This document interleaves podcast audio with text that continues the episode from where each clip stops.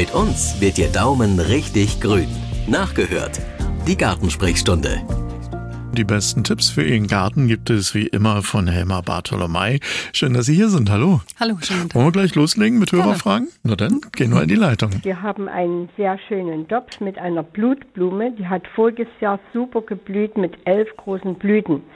Sie steht an derselben Stelle und dieses Jahr nur zwei Blüten. Und dann haben wir festgestellt, dass weitere Blüten ganz im Innern der Pflanze sind, sodass sie also nicht hochgekommen sind.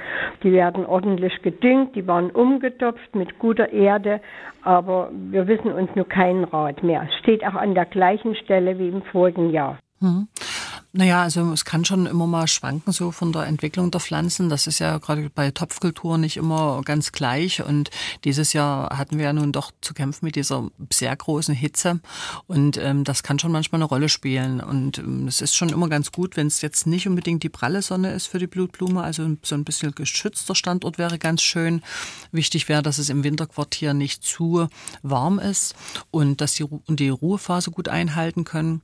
Und ansonsten wirklich wirklich auch zu schauen, dass es eine gleichmäßige Bewässerung gibt. Und das könnte eben sein, diese Überhitzung teilweise der Töpfe, beziehungsweise eben, dass man das nicht ganz so perfekt hingekriegt hat, manchmal mit der Bewässerung aufgrund eben dieser großen Hitze. Das könnte hier eine Rolle gespielt haben. Sie können übrigens im Internet auch Ihre Frage hinterlassen an Helma Bartolomei. Der Vorteil übers Internet ist, Sie können im Zweifelsfall auch ein Bild mit hochladen. Ist auch wirklich ganz einfach. Sie müssen nur das Bild auf Ihrem Computer haben und dann können Sie uns das schicken. Und bei manchen Fragen ist ist das dann um Vielfaches einfacher. Wenn Sie da sind im Internet, da finden Sie übrigens auch die WhatsApp-Nummer, da kann man auch eine Sprachnachricht hinterlassen. Hallo, sehr geehrte Frau Bartolomei. Vor Jahren sind meine Sauerkirschbäume eingegangen. Nun sagte mir jemand, dass das an der Hecke liegen kann. Einen Sauerkirschbaum habe ich gerettet, indem ich ihn sehr zurückgeschnitten habe. Kann es sein, dass es an dieser Hecke liegt, dass die Sauerkirschbäume eingegangen sind. Recht herzlichen Dank. Also hier sind ja Bilder beigefügt und äh, wir sehen hier eigentlich, dass es äh, Scheinzypresse ist, äh, das so als Pflanze. Und ähm, dort ähm, hat man jetzt keine Krankheit, die an der Sauerkirsche überwintert und dann, äh, oder besser gesagt an Scheinzypresse überwintert und die Sauerkirsche ansteckt. Was sein kann, dass äh, Konkurrenz zum Beispiel da ist, zum Beispiel durch Wurzeln, dass Pflanzen praktisch sich gegenseitig Wasser und Nährstoffe rauben.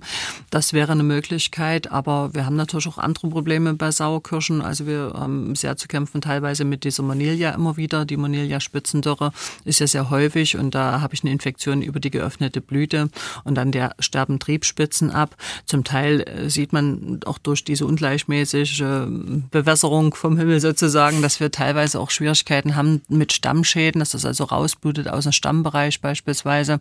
Und hier müsste man wahrscheinlich wirklich Blätter sehen oder Triebe sehen, um das ein bisschen genauer einzuordnen. Aber eine Konkurrenz von, oder besser gesagt, eine Krankheit durch diese diese Scheinzypresse würde ich hier ausschließen. Und ähm, ich würde hier wahrscheinlich schauen, wir haben ja bei den Saukirschen auch oft das Problem, dass ähm, relativ schnell eine Verkahlung stattfindet durch Überalterung des Holzes. Und äh, das ist natürlich auch immer die Frage, wenn ich solche Kahlstellen immer mehr drin habe, weil ich vielleicht zu schwach geschnitten habe, ähm, hat das auch manchmal den Anschein, als wenn dort Triebe weggehen und kaputt gehen. Da ist aber dann keine Krankheit schuld, sondern eben wirklich teilweise eben falsche Schnittmaßnahmen oder zu geringe Schnittmaßnahmen. Eine Quittenfrage habe ich ich für Sie noch. Quitten finde ich ganz was Tolles, vor allen Dingen, wenn man sie dann verarbeitet zu Quittengelee. Ich liebe das wirklich. Und das will wahrscheinlich der Hörer auch gerne machen, der seine Frage hier gestellt hat. Bei ihm ist es nämlich so, wenn die mal vom Baum runter sind, dann werden die sehr, sehr schnell braun, kriegen erst braune Stellen, werden dann von innen braun rund ums Kerngehäuse. Wie schnell muss man die verarbeiten? Na, bei Quitte ist das immer so, ein, so eine wichtige Sache, dass man die wirklich so relativ punktgenau erntet. Wenn man mhm. sie zu zeitig erntet, merkt man, haben sie wenig Aroma. Lässt man sie zu lang dran, kann das eben manchmal sein, dass sie eben im, im Fruchtfleisch so ein bisschen bräunlich werden. Das ist eben durch diesen Zuckeranteil.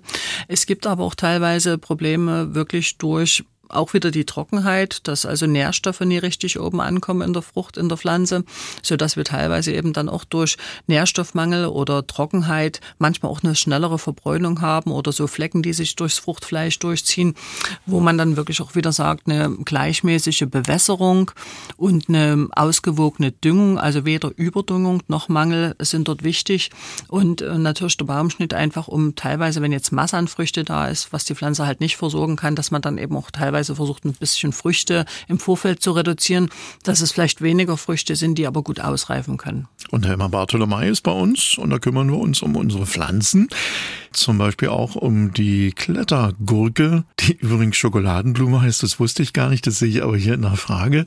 Äh, hier geht es darum, ob die Klettergurke essbar oder giftig ist. Aber heißt die wirklich Schokoladenblume? Na, Schokoladenwein eigentlich. Also ja. unter Schokoladenblumen äh, läuft ja noch eine andere Pflanze und äh, das, was sie hier meint, ist wahrscheinlich eine Akebia, also eine Kletterpflanze, ah. eine mehrjährige winterharte Kletterpflanze. Und äh, die Fruchtstände sehen so gurkenähnlich langgezogen aus aus, sind so ein bisschen bläulich, deswegen Die Nähe wundert man sich so ein bisschen, ja. Riecht auch ein bisschen nach Schokolade tatsächlich Echt? und ähm, man kann die tatsächlich essen. Also es ist was, was man nutzen könnte und hat so ein bisschen einen süßlichen, fruchtigen Geschmack und man nutzt sogar teilweise die Blätter als Tee. Das ist ja interessant. Ja. Ich habe äh, letztens eine Tomate gegessen, die hat nach Schokolade gerochen. Das mhm. ist, ja. Hat mich da einer veräppelt irgendwie was, was raufgerieben oder so? Oder gibt es sowas? Na, es gibt ganz, ganz verrückte Sachen, also auch bei den Pflanzen. Also wir haben zum ja. Beispiel bei, bei Oregano ganz äh, verrückte Sorten, die in alle möglichen Richtungen gehen. Also Ach. schokoladig, orangenartig vom Geruch her. Bei den Minzen, Erdbeerminze zum Beispiel. Also es gibt bei vielen Pflanzen so ganz interessante Düfte, die sie entwickeln. Und insofern ähm, kann das schon ein Duft da sein. Es muss nur nie immer direkt dann danach schmecken. Das ja. also ist nie immer so dann der Fall. Wenn es so riecht, muss es nie so unbedingt so schmecken. In Chemnitz, da wurde bei einer Familie fleißig geackert. Die haben sich nämlich ein neues, ein etwas größeres Hochbett gebaut. Planung haben sie sogar noch überboten, sind nämlich schneller fertig geworden und sind jetzt natürlich auch ganz heiß drauf, eine Bepflanzung vorzunehmen und fragen, was könnte man denn jetzt noch reinbringen? Was wäre da sinnvoll? Hm. Naja, also wir sind jetzt gleich Anfang von November und äh, das Wetter ist ungewöhnlich warm, ungewöhnlich schön. Und ich habe jetzt selber auch noch mal auf dem Balkon Asiasalate gemacht. Ich habe jetzt selber auch noch mal ein paar vergessene Steckzwiebeln gesteckt. Und äh, klar, wenn das jetzt so warm ist, entwickelt sich dort teilweise noch mal ein bisschen was. Aber wenn es natürlich dann abrupt runtergeht und auf Minus geht, dann äh, stagniert das natürlich im Wachstum. Jetzt ist die Frage, man könnte natürlich teilweise auch Folie dann drüber ziehen mhm. oder eben Fliese drüber überziehen. Ähm, man kann natürlich überlegen, Kräuter gehen auf jeden Fall, die mehrjährigen Dinge. Man äh, kann das natürlich vielleicht auch nutzen als Möglichkeit zum Beispiel für Hornfeilchen oder so, dass man das dann für die Bepflanzung dann praktisch dort in den Beeten erstmal zieht und dann später verpflanzt im nächsten Frühjahr. Also alle solche Sachen wären möglich. Jetzt so richtig nochmal aussehen, Tomaten und Gurken, das geht natürlich eben nicht mehr. Also das wäre dann wirklich das, was fürs nächste Frühjahr dann gedacht ist. Und wir haben gleich die nächste Frage für Sie in der Gartensprechstunde. Guten Tag, Frau Badel Bartholomew.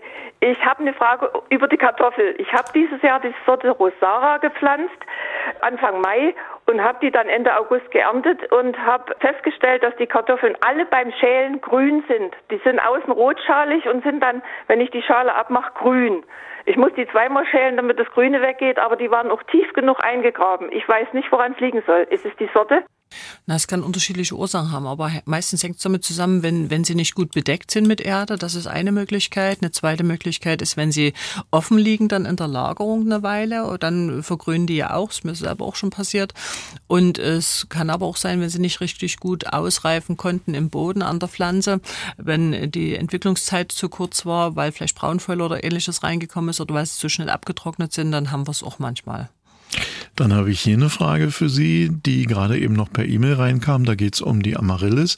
Die hat lange grüne Blätter und äh, die Hörerin, die sich gemeldet hat, hat äh, keine große Hoffnung mehr, dass die Pflanze zur Weihnachtszeit blühen wird. Wie behandelt oder pflegt man diese Pflanzen richtig? Hm.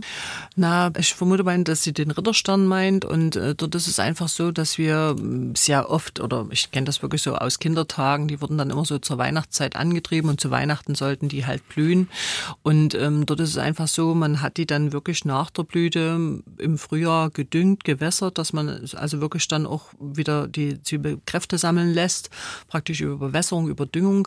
Und dann äh, so wirklich zum Spätsommer wurde dann die Ruhephase eingeleitet, wo sie sie wirklich trocken gestellt wurden, wo das Düngen eingestellt wurde.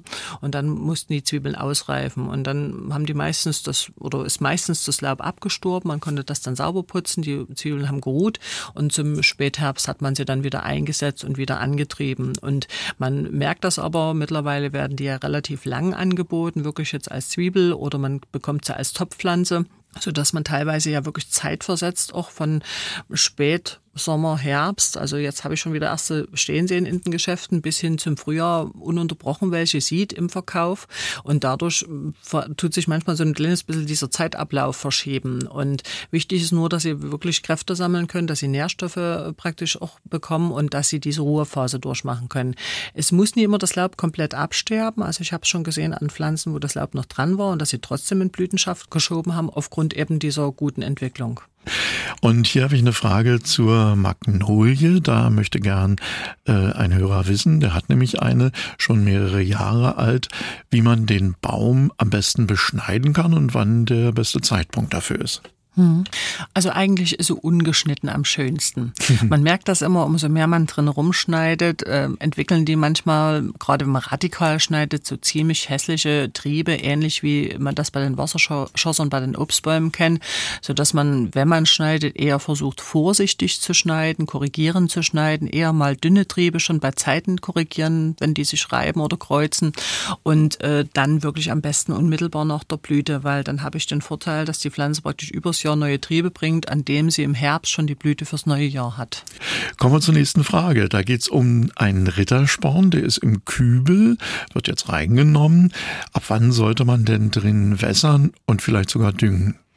Ne, der Rittersporn ist ja eine, ist ja eine Freilandpflanze. Das heißt also, eigentlich ist der Gedanke, den ja auszupflanzen in den Garten. Wenn man den im Kübel mhm. hat, ist es halt so, dass man äh, dort ja im Winter davon ausgeht, dass die Pflanze einzieht. Das oberirdische Laub stirbt ab bei einer mehrjährigen Winterhartenstaude und dann ruht die Wurzel, das Wurzelsystem im Topf und treibt im nächsten Frühjahr wieder aus, sodass man über Winter dann nicht düngt, nicht gießt. Also die bleiben so in diesem Topf und dann im Frühjahr dann wenn sie wieder in den Austrieb gehen, dann wird wieder begonnen mit dem Gießen. Aber eigentlich ausgepflanzt funktioniert es meist am besten. Zu allen Jahreszeiten gibt es Fragen zu Pflanzen im Garten. Deshalb sehen wir uns in 14 Tagen wieder. Für heute vielen Dank, Herr Emma Bartolomei. Gerne.